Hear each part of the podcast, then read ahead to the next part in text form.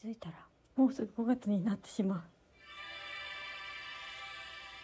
どうも皆さんお久しぶりです。博多の姉さんあずきです。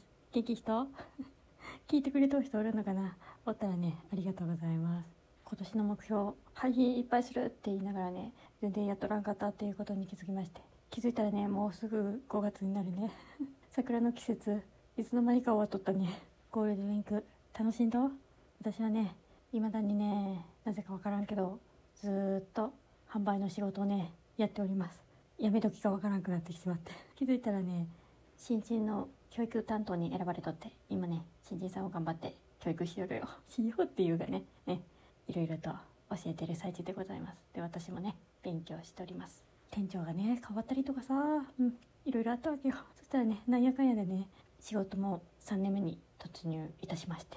そしてね5月1日です。私この配信をデビューした日にちでございます5月1日から始めて気づいたらね丸3年経って4年目に突入いたします。ということでね急にね4年目突入する前に3年目の最後の配信撮っとこうと思ってね。急に思い立ってね撮っております。元気？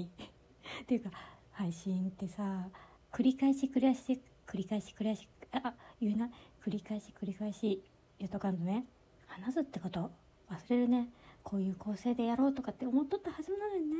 考えとったはずなのにね。はあ下手くそなるね。これ聞いてくれた人おるかな。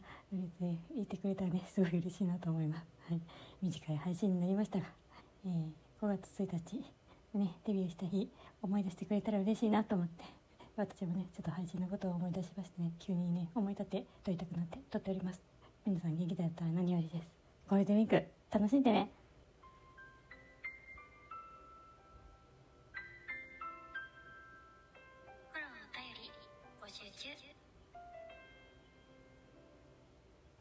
また5月1日も配信します。